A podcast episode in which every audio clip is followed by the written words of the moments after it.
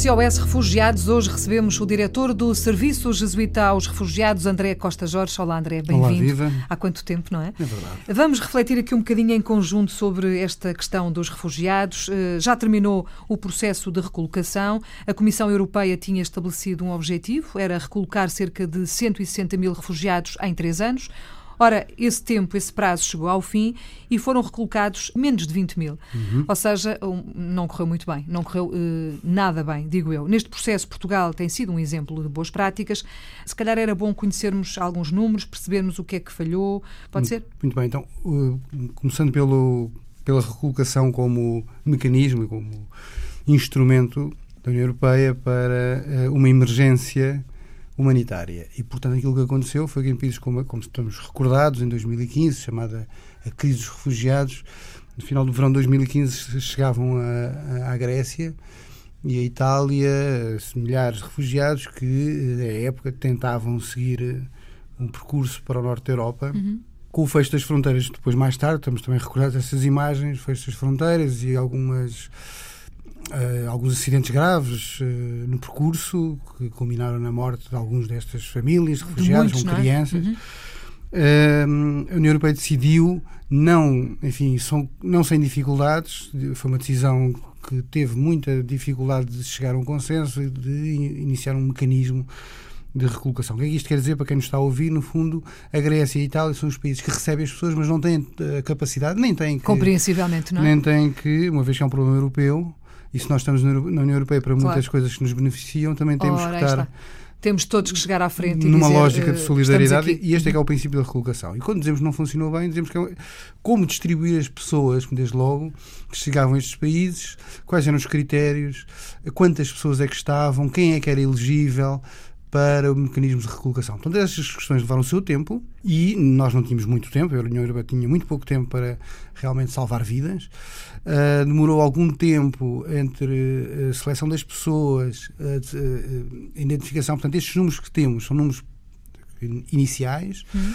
Depois, conforme o tempo ia correndo, ia-se percebendo que os números não eram assim tão elevados, eh, não eram tão elevados quanto se estimava no início, apesar de serem elevados. Uhum. Ainda hoje permanecem, passados estes anos, pessoas refugiadas nas ilhas. Aliás, a situação nas ilhas gregas continua a ser dramática, continuam a chegar pessoas às ilhas. Exatamente, o facto de ter terminado este, este prazo não quer dizer que elas não continuam a chegar, não é? é agravou a situação com o fecho de fronteiras, isto é, as pessoas que antes saíam da Grécia por, por via terrestre acabaram por não por fazer. Depois, ao mesmo tempo, uma série de países. Uh, entre a Grécia e, a, e, os países do Norte da Europa, concretamente a Alemanha e a Suécia, acabaram por ficar a ter medidas muito restritivas e até medidas securitárias, no nosso ponto de vista, uh, altamente contraproducentes, uh, que fizeram que as pessoas ficassem numa situação de impasse nas suas vidas. E muitas dessas pessoas uh, que vinham, chegavam a, a estes países, não eram elegíveis, e aqui também era importante perceber porque é que não eram elegíveis para o chamado mecanismo da recolocação da parte portuguesa. Portugal, na nossa opinião, uh, colocou-se no lado das, daqueles que procuravam uma solução uhum. e, portanto, não fechar fronteiras, não ter uma atitude hostil, não ter uma atitude policial uh, desnecessária uh, para com os refugiados, olhando para estas pessoas como quem precisava de ajuda, como vítimas. Isso foi muito importante e disponibilizou-se a acolher cerca de 4.500 pessoas, para perto de 5 mil pessoas no âmbito do programa de recolocação. Isto sem sabermos na prática se seria efetivamente possível. Uh, da nossa parte, o Serviço de Refugiados uh, fizemos, em parceria com outras organizações, lançámos a plataforma de apoio aos refugiados, a PAR, uh, e no fundo procuramos encontrar soluções no, no, lado da sociedade civil que pudessem acolher as pessoas. Portugal não tinha provavelmente estruturas de acolhimento, foi necessário criá-las, uhum. criar rapidamente e estruturas que permitissem que as pessoas não só fossem acolhidas, como fossem também uh, os seus projetos de vida, isto é, as suas vidas pudessem seguir, se elas quisessem ficar a permanecer em Portugal, podem uhum. aqui ser integradas, aprender a língua, começar a trabalhar, os filhos irem para a escola, tudo aquilo que era da vida normal das pessoas. E aconteceu de tudo, não é? Aconteceu tudo. Foram acolhidas no final de todo este, deste tempo, foram cerca de 1.700 pessoas, 1.674, mais ou menos. Mais uhum. ou menos Uh, no âmbito daquilo que nós estamos envolvidos diretamente, nós, Serviços de aos Refugiados, a plataforma, também em parceria com a Câmara de Lisboa, acolhemos cerca de 900 pessoas, dessas 1.600.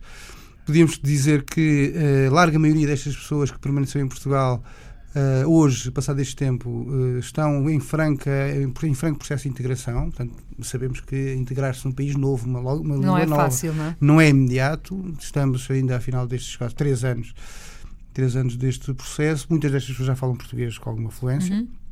Os filhos estão na escola, os mais novos, a informação que temos é que têm uma integração fantástica, com um excelente aproveitamento escolar. Naturalmente, exemplo, os, os adolescentes têm mais dificuldade, que é próprio também dos cidadãos nacionais nesta idade, uh, das, das, dos estrangeiros que chegam e, e, muitas vezes sofreram processos psicologicamente muito duros, em uhum. termos uh, até traumáticos, se dizer assim, daquilo que foi a perda de familiares, de, dos seus bens, etc. E todo o processo de caminho quando claro chegaram a Portugal, e de maneira que tudo isso também está a ser acompanhado. É também verdade, isso tem importa dizer, que boa parte destes refugiados que nós acolhemos fizeram a opção livre, enfim, de tentar a melhor sorte noutros países sendo que, eh, naturalmente, há aqui um, um aspecto técnico, as pessoas estão à guarda de Portugal, terão que regressar se eh, não houver decisão em contrário dos, países, dos outros países para onde estas pessoas se deslocaram, e, portanto, eh, não podemos dizer que este dossiê está fechado, ele está ainda em processo.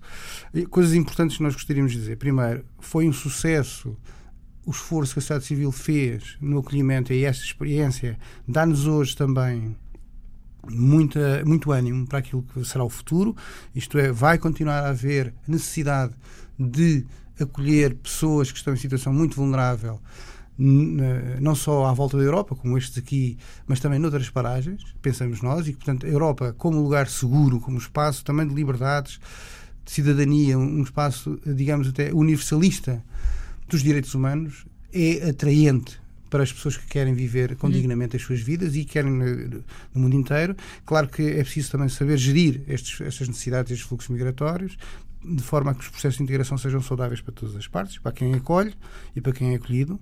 E nós queremos, a sociedade civil quer dar o seu contributo para esta, para esta realidade.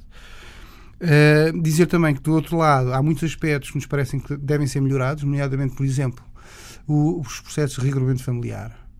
Uh, nós sentimos e temos feito esforços no sentido que uh, na, na, Assembleia da República e os partidos envolvidos que possam, possam tomar estas decisões facilitem a vida de quem chega, que possam trazer os seus familiares. Uhum. Sabemos que muitas famílias chegaram partidas, isto é, aqueles que conseguiram fugir chegaram, outras ficaram no caminho, outras ficaram ainda nos países de, de, de origem. É importante trazer as pessoas, porquê? Porque todos os dados indicam que quando as pessoas têm os seus familiares, a sua família está completa, é muito mais fácil a integração, muito mais fácil estabilizar emocionalmente e psicologicamente as pessoas e tudo o resto corre muito melhor quando as pessoas estão e, uh, uh, com as suas famílias, com os seus filhos, os maridos uh, e, e, as mulheres estão com os seus filhos e por aí fora, e portanto há maior equilíbrio social e maior coesão social, podemos dizer assim. E portanto sentimos que houve alguma dificuldade burocrática e, por parte dos, das das uh, entidades portuguesas que têm responsabilidades nesta matéria.